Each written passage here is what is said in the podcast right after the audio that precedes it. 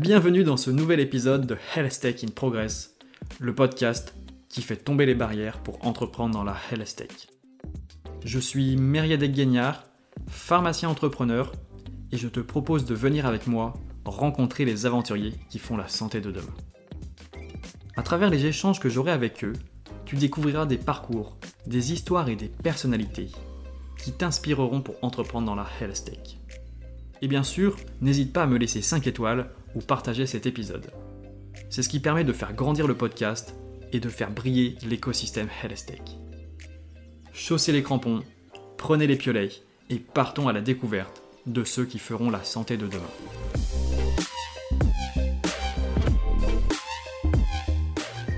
Un peu de nouveauté aujourd'hui, car je vous accueille sur la première masterclass du podcast. Avec Bertrand, avocat au sein du cabinet Aramis à Paris, on a décidé de vous faire une masterclass sur les levées de fonds en santé. Elle sera diffusée en plusieurs épisodes afin d'en alléger le contenu. Dans cette première partie, nous parlerons du cycle de financement d'une startup, de la typologie des investisseurs, du process et du rôle de l'avocat. Mais d'abord, un mot sur Bertrand qui m'accompagne aujourd'hui. Il assiste des entreprises et des investisseurs français ou étrangers dans leurs opérations de création d'entreprises, de partenariats stratégiques, d'investissement, etc. Dans le cadre de ces missions, il intervient à tous les stades de la vie des entreprises, de la création aux étapes de développement et de croissance en externe. Mais Bertrand, c'est surtout un passionné de sciences et de technologie qui conseille particulièrement les entrepreneurs et investisseurs dans les secteurs de l'innovation avec une prédilection pour la santé. C'est également un excellent pédagogue. Très bonne écoute à vous. Salut Bertrand, et tout d'abord bah, merci beaucoup d'avoir accepté de faire cette masterclass avec moi sur la levée de fonds en santé. Et pour commencer, la question rituelle à laquelle tu t'attends sûrement, peux-tu nous dire depuis quelle ville travailles-tu? Bonjour Meriadec, merci de m'avoir invité pour cet épisode de ton podcast. Je travaille à Paris, et pour ceux qui connaissent, mon bureau donne sur l'Opéra de Paris, le fameux Opéra Garnier. Je travaille dans un cabinet d'avocats qui s'appelle Aramis et qui compte une trentaine d'avocats spécialisés dans les différents domaines du droit des affaires pour euh, une clientèle d'entreprises de toute taille, mais également d'investisseurs, euh, que ce soit en France ou à l'étranger. Et depuis quand tu fais ce, ce métier justement? Je fais ce métier depuis dix ans maintenant, un peu plus de dix ans.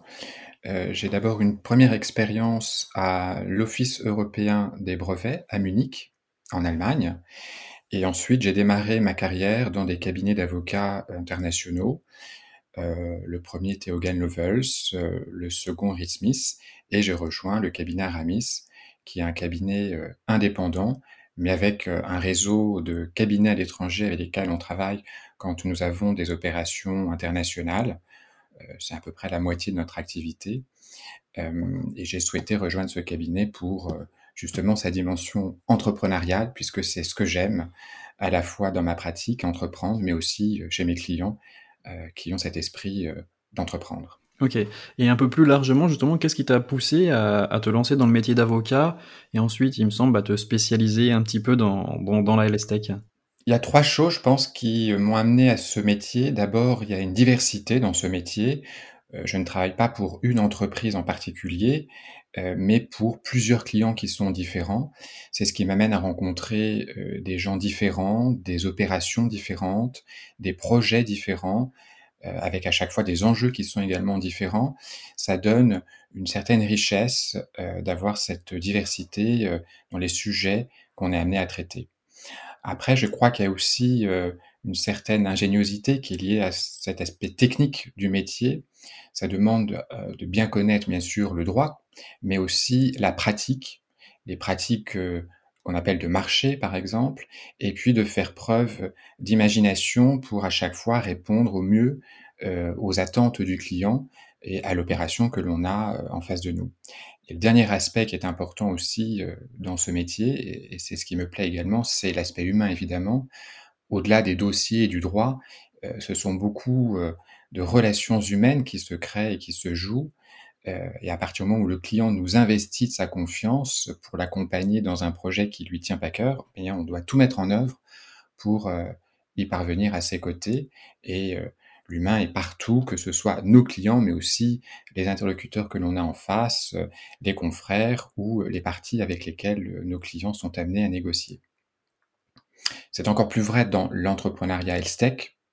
Euh, et il est parce qu'il est question justement d'améliorer euh, la santé et les porteurs de projets dans ce domaine sont euh, très sensibles à l'impact de leur projet justement.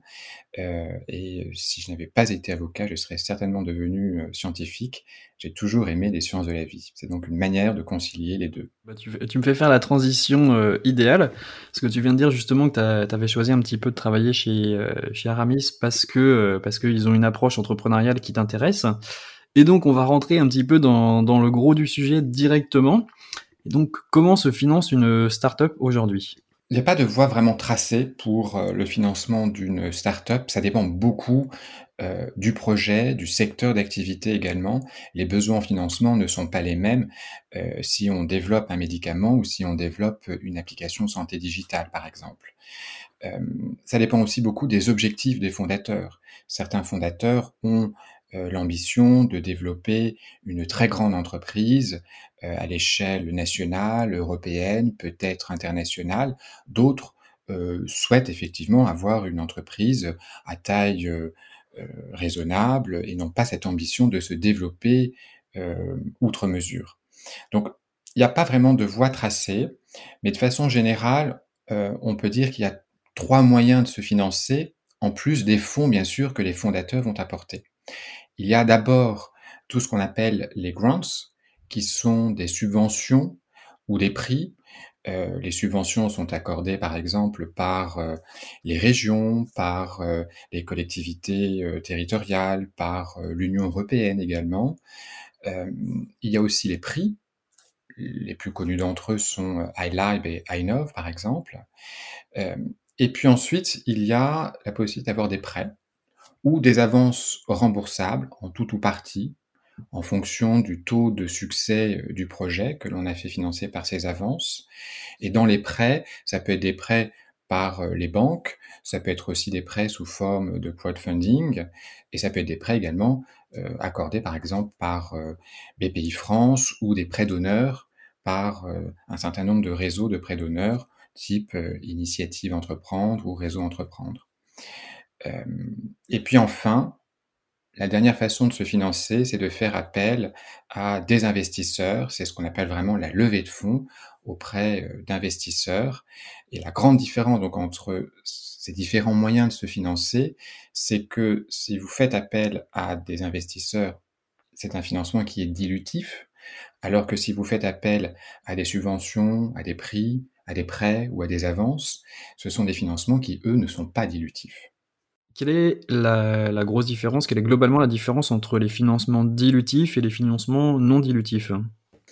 Le financement dilutif est celui qui va euh, amener à une dilution pour euh, les fondateurs.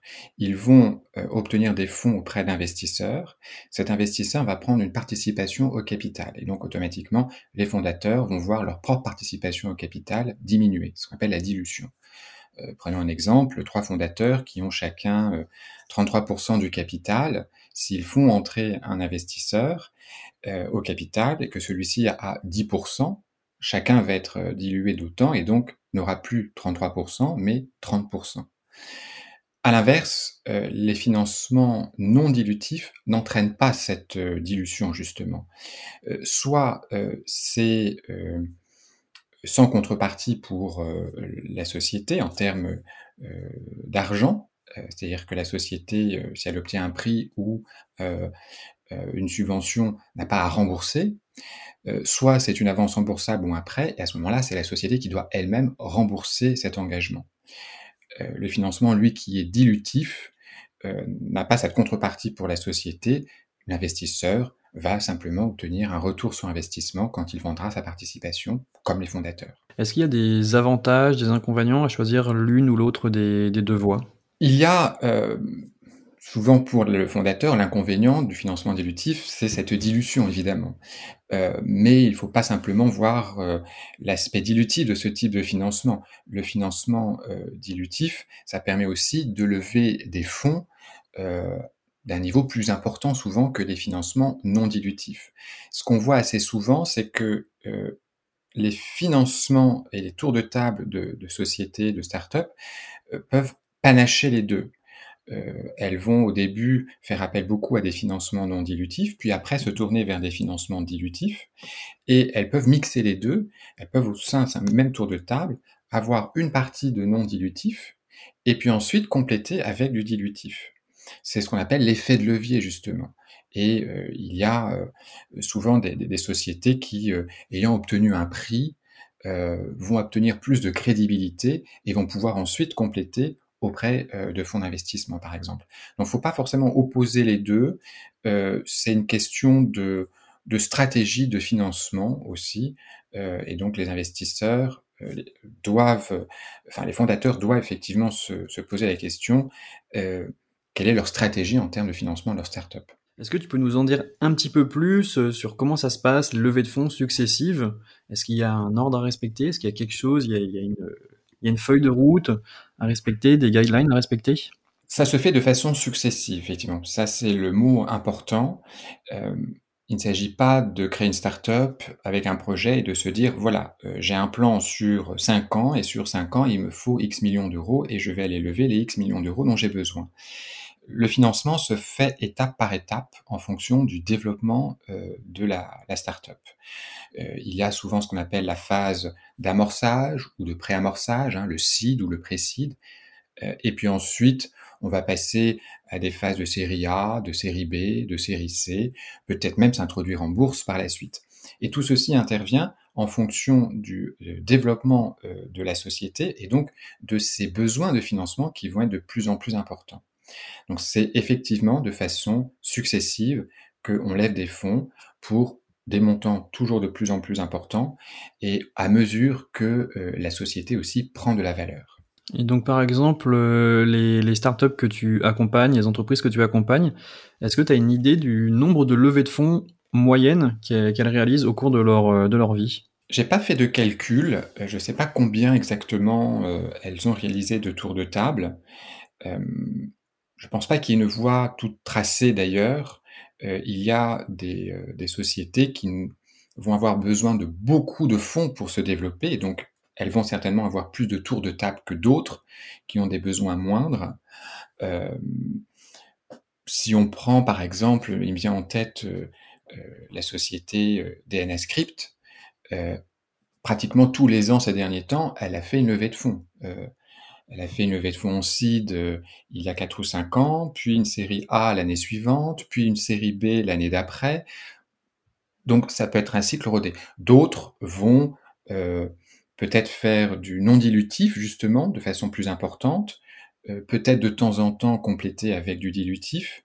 donc c'est difficile en tous les cas de, donner une moyenne. Ça dépend encore une fois vraiment du projet des fondateurs, de leurs objectifs euh, et puis euh, du développement de, de la startup. Une startup, par exemple, euh, qui ne va pas s'adosser à un industriel pour se développer, aura besoin de lever plus de fonds auprès d'investisseurs. Si elle s'adosse assez vite à un industriel, à un laboratoire pharmaceutique, à un fabricant de dispositifs médicaux, à ce moment-là, l'industriel va porter une part importante des financements et la startup aura donc moins besoin d'aller voir des financeurs tiers. Et à propos de la typologie des, investisseurs, et notamment en santé, est-ce qu'il y a une spécificité dans, ceux qui investissent en santé? En santé, on retrouve des investisseurs qu'on retrouve dans d'autres secteurs. Et puis c'est vrai qu'il y a des investisseurs spécifiques à la santé. Euh, ils sont euh, dédiés à cela. Euh, et c'est encore plus vrai depuis la crise que nous avons connue, où il y a une émergence euh, d'investisseurs et de fonds euh, qui sont injectés dans la santé. il y a au tout début ce qu'on appelle la love money, qui n'est pas propre à la santé. c'est les fonds que les fondateurs vont pouvoir obtenir auprès de la famille ou des proches, en complément des fonds que les fondateurs ont eux-mêmes apportés.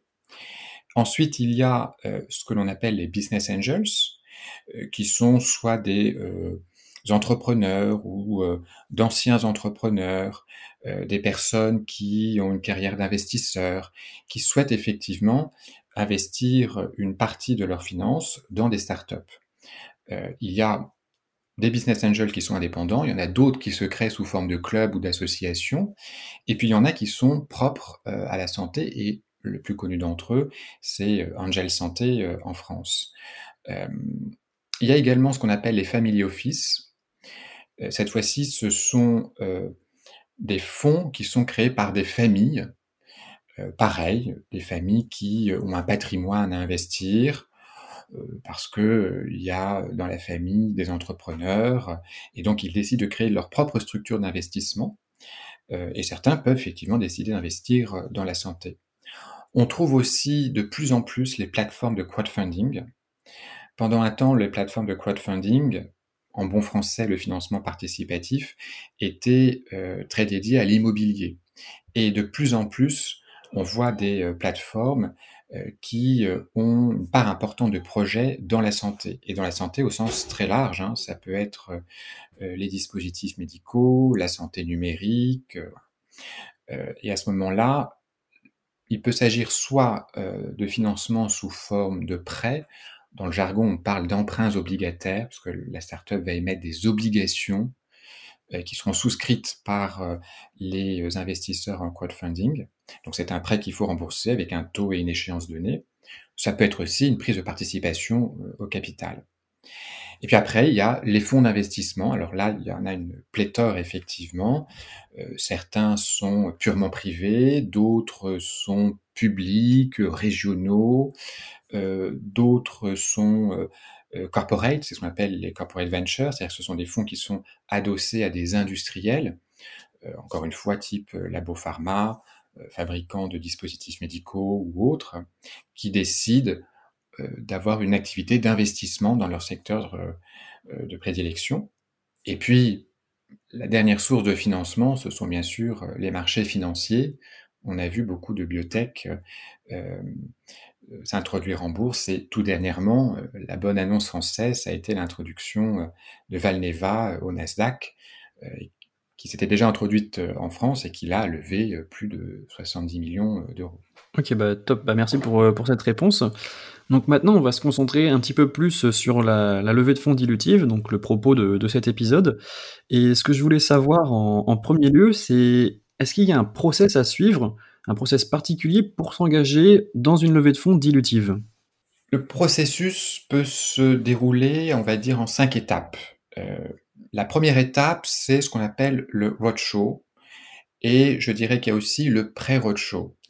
Euh, le roadshow, c'est euh, la rencontre entre euh, la startup, les fondateurs, et puis les potentiels investisseurs qui pourraient investir dans la startup. je fais une distinction entre le roadshow et le pré-roadshow parce qu'il est toujours bon pour une startup d'avoir des contacts avec des investisseurs de ne pas attendre le moment où elle souhaite lancer une levée de fonds pour prendre contact avec des investisseurs. Et donc ces contacts peuvent se nouer lors d'événements professionnels, euh, de salons, de rencontres, euh, euh, d'événements associatifs ou autres. C'est ce que j'appelle le pré-roadshow. Le jour où la startup souhaite lancer sa levée de fonds, il lui est beaucoup plus facile d'aller voir les investisseurs qu'elle aura pu identifier, avec qui elle aura pu nouer des contacts, qu'elle aura peut-être même pu tenir au courant de son évolution. Ensuite, une fois le roadshow terminé, les investisseurs qui sont toujours en course vont émettre ce qu'on appelle une LOI, une Letter of Intent, en bon français une lettre d'intention. C'est un document sous forme de lettre qui va indiquer les conditions sur lesquelles l'investisseur est prêt à examiner euh, l'opportunité de faire l'investissement. Et puis ensuite, la startup va donner accès euh, à ses investisseurs ou à certains d'entre eux, elle peut faire une sélection aussi à ce stade, un certain nombre d'informations et de documents qui la concernent pour que les investisseurs puissent réaliser ce qu'on appelle les due diligence, c'est-à-dire des audits. Euh, pour vérifier que tout va bien et pour que les investisseurs puissent confirmer euh, leur décision d'investir dans la startup. À l'issue de ces due diligence, il y a l'étape de la binding offer, c'est-à-dire la lettre d'offre ferme. où cette fois-ci, l'investisseur qui est toujours en course, qui est toujours intéressé, va confirmer sa décision d'investir et il va poser dans cette lettre les bases de son investissement. Et puis après, il y a bien sûr une phase de négociation sur les conditions d'investissement et on arrive à la dernière étape qui est ce qu'on appelle le signing et le closing. Le signing, c'est le moment où on signe la documentation liée à l'investissement et le, sign, le closing, c'est le moment où on réalise euh, l'investissement, c'est le moment où la startup obtient euh, les fonds. Les deux peuvent intervenir au même moment ou pas. Euh, parfois, il peut y avoir des conditions à réaliser avant d'arriver jusqu'au closing. Ok, bah, bah, je pense que c'est très très clair. Euh, mais tu me fais penser à d'autres questions un petit peu euh, subsidiaires justement sur chacune de ces étapes.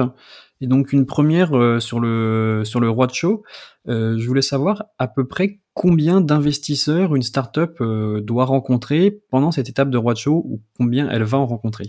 Si on parle vraiment du roadshow et non pas du pré-roadshow, encore une fois, c'est assez variable. Je connais des startups qui euh, n'ont pas eu besoin de rencontrer beaucoup, peut-être parce que justement elles avaient fait ce travail de pré-roadshow et elles étaient déjà sensibilisées euh, aux investisseurs qui existent sur la place. Et elles ont su, le moment où elles ont voulu lancer leur processus de levée de fonds, auprès de quel investisseur euh, il fallait pitcher. D'autres, par contre, ont pu en rencontrer beaucoup, beaucoup, beaucoup, avant de réussir à en convaincre, euh, avant aussi que euh, le fit passe, euh, parce que ce n'est pas qu'une question de somme d'argent, c'est aussi une question de relations humaines. L'investissement, et donc la période de roadshow est importante pour ça, c'est un peu comme une phase de recrutement finalement. comme, un, comme un chef d'entreprise qui va recruter un salarié, c'est la même chose.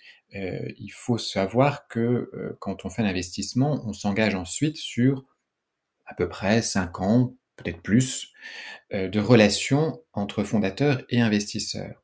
Donc c'est un aspect qui est important. donc certaines startups ont pu effectivement avoir des facilités à identifier rapidement leurs potentiels investisseurs, d'autres ont dû rencontrer plus et ça a pris plus de temps c'est assez variable, encore une fois. Euh, également, j'ai entendu parler des NDA. Je voulais savoir bah, ce que c'était un petit peu plus en détail et est-ce qu'il y a un intérêt à en signer, du coup, des NDA Est-ce que c'est obligatoire? Et euh, quelle est leur euh, valeur? Le NDA, donc, qu'on appelle le Non-Disclosure Agreement, donc en bon français, un accord de confidentialité. J'essaye toujours, d'ailleurs, quand j'ai des clients qui sont pas forcément familiers euh, de la pratique et du jargon, euh, d'employer les termes français ou en tous les cas de traduire euh, tous ces cycles pour que ce soit plus facile pour eux. Donc le NDA, c'est cet accord de confidentialité. Il n'est pas obligatoire. la loi prévoit un devoir de confidentialité pour toutes les parties à des négociations, à des pourparlers. L'objectif du NDA, c'est simplement de préciser la loi, parce que la loi, elle tient en un article du Code civil. Euh, le NDA va donc dire quelles sont les informations qui sont confidentielles, quelles sont les obligations des parties euh, quant à cette confidentialité. Dans quel cas euh, le document n'est pas considéré comme confidentiel? Typiquement, si l'information est publique, le document à ce moment-là n'est pas confidentiel. Quelle est la durée également de la confidentialité? Euh, et qu'est-ce qui se passe une fois que les négociations sont terminées? Est-ce qu'il faut restituer, détruire les informations confidentielles? C'est ça en fait l'objectif du NDA, c'est de préciser ce que la loi ne précise pas. Euh, dans la pratique, ça dépend du type euh, de levée de fonds pour des levées de fonds où il y a euh, des échanges d'informations euh, des deux côtés, parce qu'on va s'adosser à un fonds de corporate venture peut-être, euh, un industriel. il peut y avoir un NDA. Ce que moi je vois souvent, c'est que cette étape est un peu squeezée, parce qu'il y a un pacte de confiance qui s'établit entre l'investisseur et les fondateurs. il faut savoir qu'à ce moment-là, le NDA, si on veut en signer un, il faut qu'il intervienne très rapidement. Or, à ce stade, on ne sait pas très bien quel est le projet. Donc, si on est fondateur et que on veut signer un NDA, ça veut dire qu'on va demander à l'investisseur à qui on n'a pas dit grand-chose du projet, avant que je vous en dise plus, signez d'abord un NDA. Ça peut effectivement ne pas être forcément incitatif pour examiner le projet. Il faut savoir que les investisseurs reçoivent plusieurs, plusieurs, plusieurs de projets d'investissement. si on arrive en disant avant, veuillez signer le NDA, ça veut dire qu'on va passer du temps sur le NDA, consacrer de l'argent aussi à sa rédaction. Bon, est-ce que d'un point de vue tactique, c'est la meilleure façon de procéder? Pas forcément. Il faut savoir qu'un investisseur aurait beaucoup à perdre à violer une confidentialité pour sa réputation sur la place. Donc finalement, le pacte de confiance, dans la plupart des cas, remplace euh, le NDA écrit. Tu as évoqué juste, euh, tout à l'heure la, LOI, donc la lettre, euh, lettre d'intérêt. quel est justement son intérêt dans le processus de levée de fonds? Il y a des LOI qui sont très développées, d'autres qui sont beaucoup plus courtes. Encore une fois, ça dépend du type de levée de fonds. Par exemple, si on a un business angel qu'on a identifié et on sait que c'est avec lui qu'on va faire l'investissement, la LOI peut parfois tenir euh, sur quelques pages. dans d'autres processus de levée de fonds, et notamment des, processus compétitifs, c'est-à-dire on va rencontrer plusieurs investisseurs potentiels, et à la fin, on va retenir ceux que l'on considère intéressants. À ce moment-là, euh, la LOI a bien sûr un intérêt. La LOI euh, va d'abord mentionner quelle est la valorisation de la startup. De la valorisation de la startup va dépendre le pourcentage euh, que va obtenir l'investisseur au capital. Et ça donne lieu évidemment à des discussions entre fondateurs et investisseurs sur le niveau de valorisation. Euh, ensuite, on va retrouver euh, les termes également de l'investissement. Quel est le type d'instrument que l'investisseur euh, souhaite souscrire. Est-ce que ce sont des actions ordinaires, des actions de préférence? Est-ce qu'il souhaite des mécanismes de protection de son investissement? Dans des termes techniques, mais par exemple ratchet, par exemple une liquidation préférentielle, est-ce qu'il y aura des clauses de good ou de bad liver, quelle sera euh, de façon résumée le contenu euh, du pacte d'associés? Euh, donc on peut avoir ce degré de précision aussi dans la LOI. Et quand on est dans un processus compétitif où on a fait appel à plusieurs potentiels investisseurs, la LOI permet de comparer les offres. il ne faut pas s'arrêter sur uniquement la valorisation, et le montant investi et euh, le pourcentage que l'investisseur demande, il faut aussi regarder tous ces autres termes, qui sont bien sûr plus juridiques, mais qui sont la frontière entre le juridique et le financier. Euh, et donc évidemment, euh, c'est des, sujets qui peuvent donner lieu à discussion et, à négociation. Tu as évoqué aussi précédemment les due diligence. Et je voudrais savoir comment ça se déroule. C'est vrai que j'arrive pas trop à conceptualiser comment elle se déroule et surtout combien de temps ça dure cette phase un petit peu d'audit. Il arrive que la LOI mentionne justement le calendrier du processus. Et il y aura une rubrique à ce moment-là sur la durée euh, des due diligence. On est assez enthousiaste, assez optimiste au moment où on signe la LOI, donc on prévoit souvent un calendrier assez court. Euh, ce qu'on voit en pratique, c'est que les due diligence, ça peut durer un mois environ. Euh, si ça dure euh, plus de deux mois, c'est qu'à ce moment-là, il y a peut-être un problème de transmission d'informations pour pouvoir faire les audits. Ou alors, c'est que euh, côté investisseur, il n'y a peut-être pas toute la rapidité et tous les moyens mis en œuvre pour examiner l'ensemble des documents. Mais les due diligence, c'est une période du processus de levée de fonds pendant laquelle les investisseurs vont avoir accès à un certain nombre d'informations collecté par euh, la startup. Ça va porter sur euh, des aspects financiers. Euh, il peut y avoir effectivement ses comptes, ses business plans. Il va y avoir des informations plus juridiques également quelle est la structure de son capital, est-ce que euh, il y a des instruments dilutifs qui ont été émis, ça c'est intéressant aussi pour l'investisseur, il sache euh, quel sera son pourcentage euh, in fine dans la société. le volet, bien sûr, la propriété industrielle est très important. Un investisseur va investir s'il est certain que la startup a bien les droits pour exploiter son projet. Donc ça fait l'objet aussi euh, de vérification, euh, quelle est euh, la pertinence des brevets, euh, c'est pas tout d'avoir un brevet, il faut aussi que le brevet soit bien ficelé, euh, que ce qu'on appelle les revendications, c'est-à-dire ce sur quoi il porte, soient bien rédigées, euh, qu'il n'y ait pas d'empiètement sur d'autres potentiels brevets. tout ceci fait donc l'objet d'examens par des professionnels qui sont plus profil ingénieur par exemple. Et puis, vous allez avoir des informations sur euh, s'il y a des salariés, le droit du travail, sur euh, la fiscalité aussi, notamment quand euh, les startups font appel au crédit d'impôt recherche.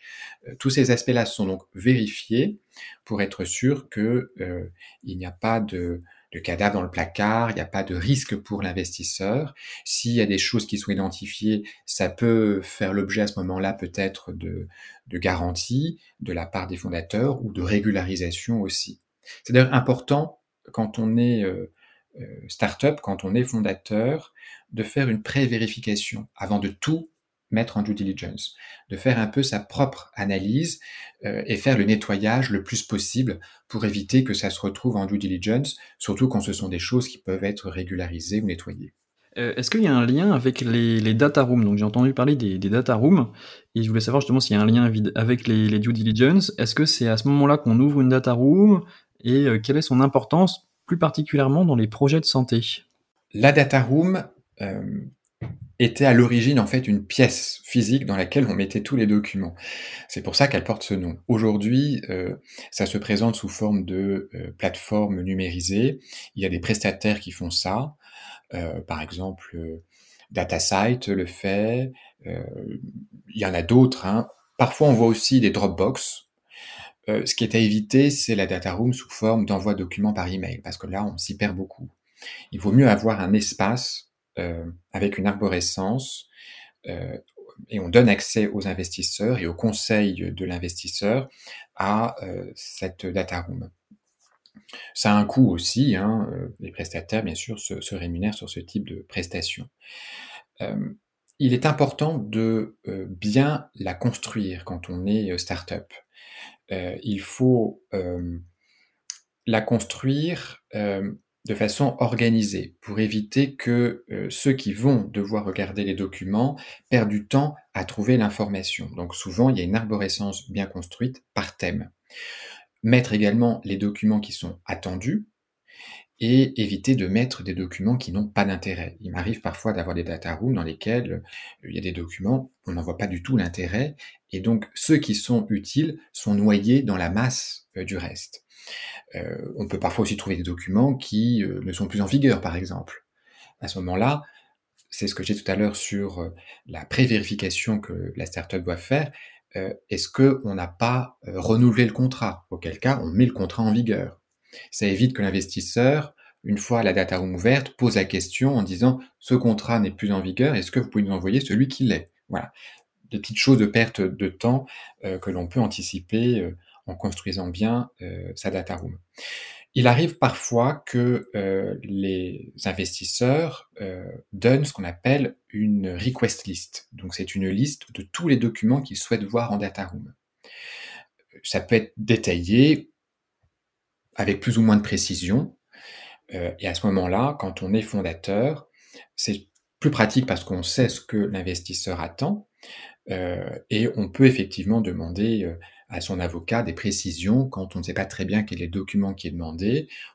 On peut se faire assister par son avocat sur la construction de la data room pour être sûr de mettre les bons documents qui sont attendus. Continuer un petit peu dans le process de la, levée de fonds dilutive, tout à l'heure tu as évoqué la, binding offer, donc euh, l'offre ferme si je ne me trompe pas. Euh, quels sont les éléments indispensables qu'elle doit contenir et euh, quels sont les points d'attention à avoir pour ceux qui, vont signer une, une binding offer? La binding offer, s'il y en a une, parce qu'il n'y en a pas toujours, par exemple, si euh, on, a fait le processus avec un investisseur et que au final on souhaite toujours faire l'investissement avec lui et qu'il est toujours disposé à le faire après les due diligence, il n'y a pas forcément de lettre d'offre ferme. On peut passer directement à la négociation de la documentation. Quand il y a en tous les cas une binding offer, on va retrouver à peu près le même contenu que dans la euh, lettre d'intention, mais cette fois-ci, c'est la différence entre les deux documents, la binding offer est ferme, elle est engageante. Euh, donc ce qu'on va retrouver, c'est encore une fois la valorisation, le montant qui est investi, quel est le pourcentage que l'investisseur demande en contrepartie, et puis on va retrouver euh, résumé, euh, ça peut faire l'objet de, de term sheets, hein, euh, les termes du pacte d'actionnaires, les différents mécanismes que j'évoquais tout à l'heure. Mais la différence, encore une fois, c'est que cette fois-ci, c'est ferme. C'est plus soumis à condition de vérifier en data room si tout est bien, etc. Ok, donc ça arrive après dans, dans le processus. Et bah, tu disais que tu qu'on peut justement chanter cette étape-là et passer directement à la négociation. Donc euh, comment se déroule une négociation de façon un petit peu peut-être euh, basique? Il y a la négociation sur euh, la lettre d'intention. il y a ensuite la négociation sur la binding offer quand il y en a une, et puis il y a la négociation sur la documentation d'investissement. Dans la négociation, il y a deux sujets. Il y a les sujets qui sont financiers, et ça porte surtout sur la valorisation de la startup, et donc euh, quel est le pourcentage que l'investisseur va obtenir en contrepartie? Euh, ça, ça fait appel à euh, des données financières, au business plan de, la société. Donc, je rentre pas davantage dans ces sujets-là, mais bien sûr, c'est important. Et puis, il y a la négociation juridique, qui, elle, va porter sur les termes de l'investissement. c'est résumé au sein de la lettre d'intention, puis c'est confirmé dans la binding offer quand il y en a une, sous la forme donc de term sheet. Euh, et puis ensuite, on passe à l'étape de la rédaction de la documentation. Les term sheets ne sont qu'un résumé sous forme de tableau en général des principales clauses qu'on va retrouver dans la documentation de l'investissement.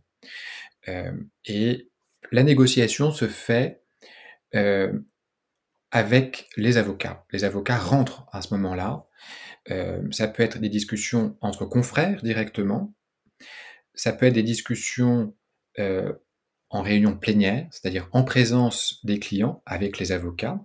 Et puis, il peut y avoir aussi des sujets qui sont discutés entre principals, on appelle ça. C'est-à-dire les clients eux-mêmes vont discuter de certains sujets. Euh, par exemple, ils peuvent discuter de, de sujets plus euh, euh, délicats, plus sensibles, type évidemment la valorisation. Euh, et dans cette euh, négociation, il va donc y avoir des allers et des retours. on peut se passer ce qu'on appelle des markups entre parties et entre confrères. Le markup, donc, c'est la lettre d'intention, la binding offer, le term sheet ou la documentation d'investissement dans laquelle euh, la partie et son avocat vont insérer leurs commentaires, jusqu'à ce que, au final, on trouve un accord. Ce qui est important dans la négociation, c'est que ça doit être euh, gagnant-gagnant. Euh, si on part après une négociation en se disant bon, j'ai un peu perdu la négociation, c'est un peu dommage parce que il faut pas perdre de vue que quand on réalise un investissement, on s'engage sur, comme je disais tout à l'heure, 5 ans, peut-être plus. c'est important que les bases euh, soient gagnantes pour euh, les deux, et la négociation permet de trouver euh, un, terrain d'accord sur des positions qui parfois peuvent être divergentes. Et donc l'ultime moment de, tout ce processus, c'est le donc tu l'as évoqué tout à l'heure, le signing et le closing. Est-ce qu'il y a quelque chose de particulier à savoir sur ce moment-là? C'est le moment où, effectivement, on boit une coupe de champagne, même si maintenant ça se fait de plus en plus euh, de façon euh, numérisée. Euh, la, crise étant passée par là, il y a de plus en plus recours à, la signature électronique. Le signing et le closing, je fais souvent le parallèle avec le moment où on achète une maison pour que mes clients comprennent bien ce qui se cache derrière ces termes. Le signing, c'est le moment où on signe le compromis, et le closing, c'est le moment où quand on est euh, acheteur, on obtient les clés, et quand on est vendeur, on obtient le chèque. Euh, ces deux étapes peuvent avoir lieu en même temps.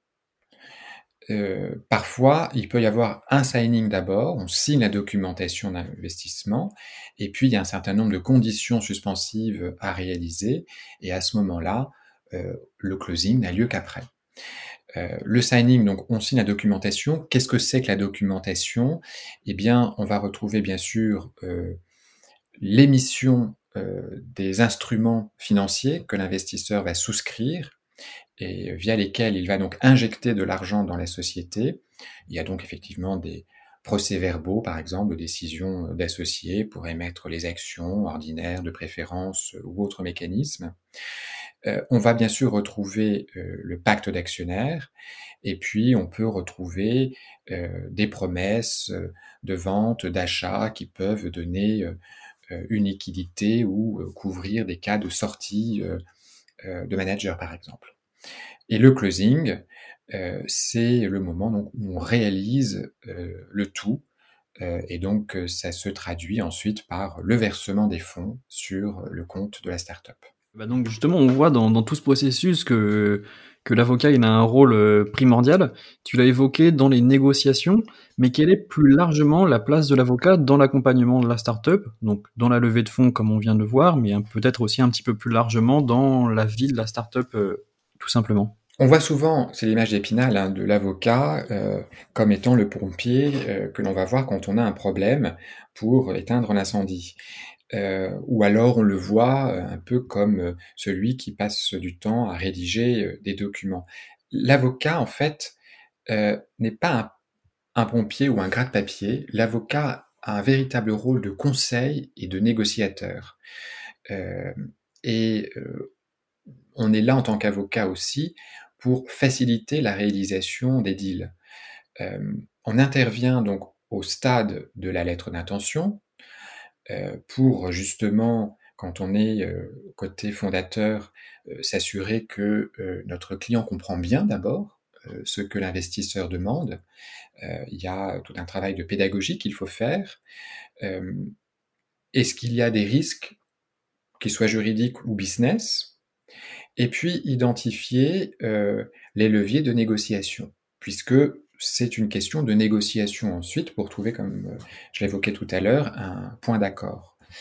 Euh, donc ça se fait au moment de la lettre d'intention, ça se fait au moment de la binding offer quand euh, il y en a une, et puis évidemment en amont du signing pour établir toute la documentation qui doit être signée.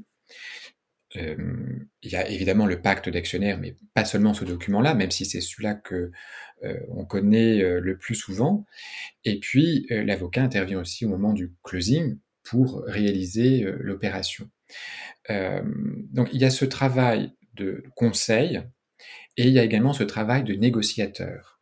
il m'arrive souvent de négocier hors la présence de mon client. Je vais avoir mon confrère et je vais échanger avec lui sur les modalités d'investissement. Euh, voir euh, qu'est-ce que l'on peut trouver comme solution, euh, qu'est-ce que de part et d'autre on propose, qu'est-ce qui est acceptable pour l'un, qui n'est pas pour l'autre, etc. De sorte, encore une fois, à identifier ce terrain d'entente. donc c'est vraiment comme ça qu'il faut voir le rôle de l'avocat, qui est un rôle beaucoup en coulisses, évidemment. Hein. et ce qui est intéressant quand on accompagne des startups, c'est de pouvoir les accompagner sur le long terme, euh, d'être là euh, dès la création et puis les accompagner au fur et à mesure de leur financement, de leur tour de table successifs. Euh, ça permet de suivre leur développement et donc de comprendre aussi beaucoup mieux les enjeux qu'ils ont. Et une question peut-être un petit peu candide, comment bien choisir son avocat? Est-ce qu'il y a une particularité à le choisir, à choisir un avocat spécialisé dans son domaine, donc là en l'occurrence la health est-ce que tu peux nous, révéler un petit peu les, secrets d'un avocat pour bien choisir un avocat? C'est comme tout praticien. Euh, je dirais que la première chose, c'est la confiance. Il faut qu'il y ait une relation de confiance qui se noue. Et donc, il faut avoir confiance en son avocat euh, parce que c'est important pour se sentir accompagné ensuite dans la suite du, processus. Il faut pouvoir dire euh, ce qui nous va, nous va pas dans le processus euh, de négociation, il faut pouvoir se confier à lui pour qu'ensuite il puisse mener euh, son mandat de négociation. Donc, première chose, c'est euh, de sentir chez son avocat qu'on peut lui faire confiance, qu'on se sent bien, qu'on se sent à l'aise, qu'il est à l'écoute. La deuxième chose, c'est important dans le droit des affaires, c'est d'avoir un sens business. Euh, En tant qu'avocat, je suis bien sûr praticien du droit, mais du droit des affaires. Et donc, euh, je dois comprendre aussi quels sont les enjeux business euh, des opérations euh, que mes clients font et les contrats, les documentations d'investissement qu'ils sont amenés à conclure. Il ne s'agit pas juste de mettre une clause parce que ça fait joli ou parce que c'est ce qu'on prévoit en pratique. Il faut comprendre derrière quel est son sens business. L'autre qualité qui est importante, c'est la pédagogie. Alors, c'est variable d'un client à l'autre, évidemment. Il y a des clients qui sont euh, beaucoup plus aguerris que d'autres, euh, qui ont déjà eu l'occasion de se familiariser avec les processus euh, de levée de fonds. Donc, eux auront peut-être moins besoin de cet effort pédagogique que des clients qui sont primo leveurs de fonds, c'est leur première ou leur deuxième levée de fonds, euh, tous les termes qu'on a évoqués tout à l'heure, euh, ratchet, euh, LOI, term sheet, data room, ils ne sont pas forcément au courant de leur signification, donc il faut pouvoir expliquer ce que ça signifie.